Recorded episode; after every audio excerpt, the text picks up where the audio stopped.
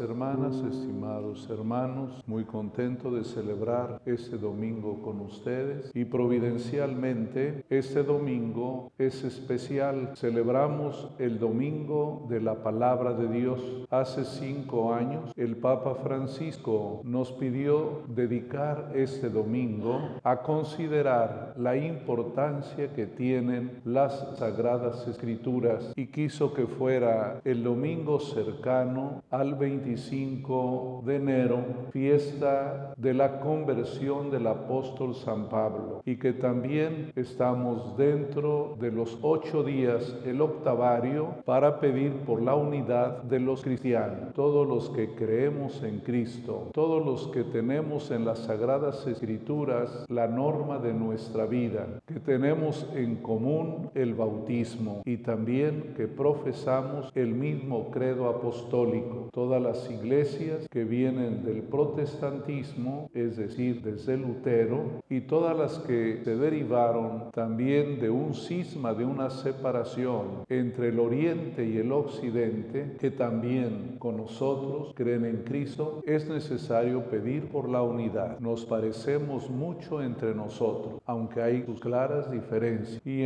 aquí en Nuevo León, en nuestra arquidiócesis, hay muchas otras iglesias evangélicas. De hecho, su servidor, soy el presidente del Consejo Interreligioso de Nuevo León. Estoy coordinando todos los esfuerzos entre las diversas religiones que hay aquí en Nuevo León, entre ellas las religiones evangélicas, porque si buscáramos alguna diferencia que nunca es lo más adecuado, hay iglesias evangélicas, bíblicas evangélicas y también iglesias bíblicas no evangélicas. ¿Qué quiere decir? Que algunas iglesias ponemos mayor atención en el Evangelio, creemos que Cristo es el Hijo de Dios, de la misma naturaleza que el Padre, Dios, verdadero Dios, verdadero hombre. Y hay otras religiones que siguen la Biblia, pero leen con mayor gusto, vamos a decir, el Antiguo Testamento, por eso son sabatistas. Ellos celebran como día solemne el sábado. En cambio, para nosotros la fiesta es el domingo. Hay pues muchas cosas en las que nos parecemos, pero también hay diferencias. Hay dos o tres especiales. Una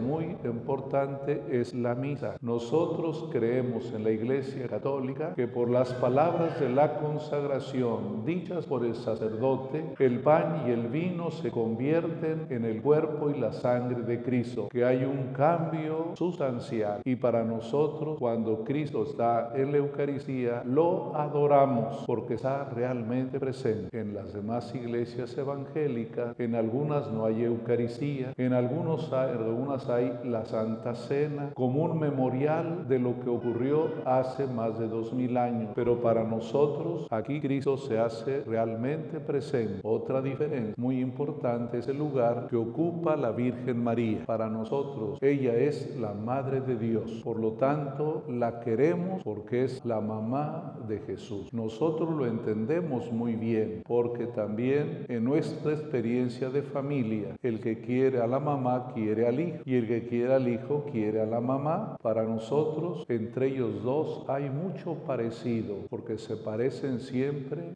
la mamá y el hijo, aunque hay una diferencia grandísima. Él es Dios, la Virgen no. La Virgen no es Dios, solamente Él. Hay una, una diferencia infinita, pero Cristo quiso acortar las distancias. Siendo Dios, se hizo hombre. Él fue el que redujo la distancia porque nos ama. Y hay otras diferencias que ya no me entretengo más. Solamente hoy pedimos por la unión de las iglesias cristianas y sobre todo hoy queremos subrayar la importancia que tienen las sagradas escrituras que para nosotros son palabra de Dios. Ahí también tenemos una pequeña diferencia. Nosotros tenemos más libros en la Biblia, por ejemplo, el libro del eclesiástico, ese no lo aceptan los evangélicos, el libro de la sabiduría tampoco, los libros de los macabeos tampoco, etc. Pero en todo lo demás, que es muy importante, tenemos la misma fe. El Nuevo Testamento igualito, ni más ni menos. Hoy celebramos pues esta fiesta de la palabra de Dios. Y solo quiero fijarme en una de las enseñanzas de hoy.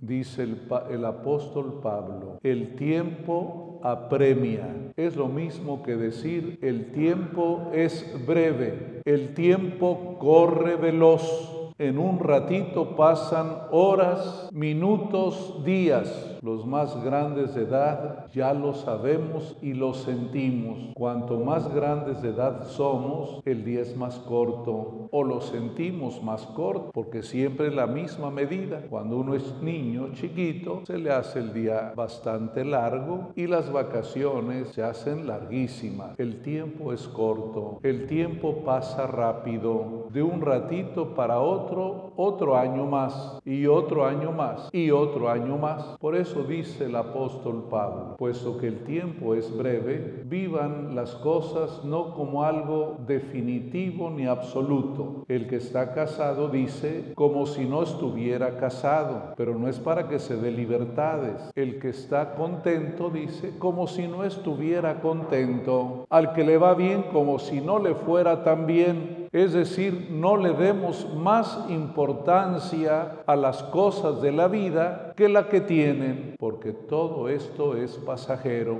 el tiempo es breve, el tiempo apremia. Y yo puedo decir, el tiempo es de Dios. En la vigilia pascual, nuestra fiesta más importante de la iglesia, cuando encendemos el cirio pascual, decimos, tuyo es el tiempo y la eternidad, el alfa y la omega el primero y el último. Tuyo es el tiempo y tuya la eternidad. Por eso en las iglesias, en muchas, sobre todo las antiguas, siempre se pone un reloj, pero no es solamente para saber la hora, porque todo mundo tiene reloj o todo mundo tiene el celular. Es para decirte, el tiempo es de Dios. Aprovecha el tiempo, vive el tiempo con intensidad, no mates el tiempo. El tiempo es bello y hay tiempo para todo, dice el autor del libro del Eclesiastés hay dos libros que se parecen en el nombre, Eclesiastés y Eclesiástico. El Eclesiastés sí lo aceptan los evangélicos, el Eclesiástico no. En el Eclesiastés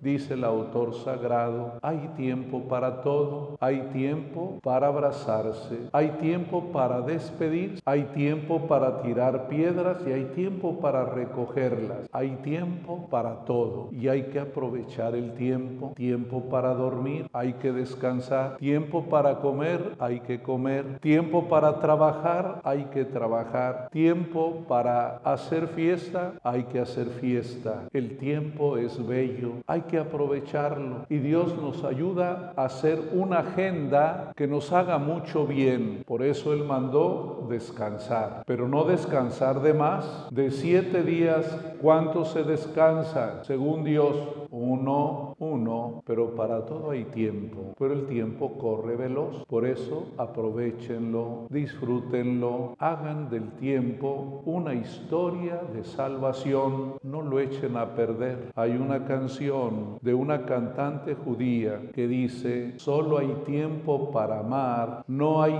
tiempo para odiar. Fíjense bien, solo hay tiempo para amar, no hay tiempo para odiar. Y decía el apóstol Santiago en su carta, que no te sorprenda la noche enojado que el día te dé la oportunidad de amar y si tienes algún problema tengas tiempo de perdonar. No olviden lo que dijo hoy el apóstol San Pablo. El tiempo nos apremia, las cosas son pasajeras. Que Dios los ayude y pidamos uno por otro para que el tiempo que Dios nos regale cada uno sea un tiempo de salvación. Nadie sabe cuántos días va a vivir, nadie sabe cuántos años va a vivir, pero hay que vivirlos bien. Que Dios nos encuentre, como dice él mismo, velando. Que Dios nos encuentre haciendo el bien. Hoy pues pidamos a Dios y no se olviden de pedir por los hermanos cristianos que no son católicos. La oración no es para que ellos se hagan católicos, no, para que ellos y también nosotros seamos buenos, que los de enfrente sean buenos, que los de este lado seamos buenos. Y así, donde quiera que haya un hermano o una hermana que no es de nuestra religión, hay que respetarlo y hay que pedir por ello para que vivamos en paz. La religión no puede ser causa de división, sino sería una gran contradicción,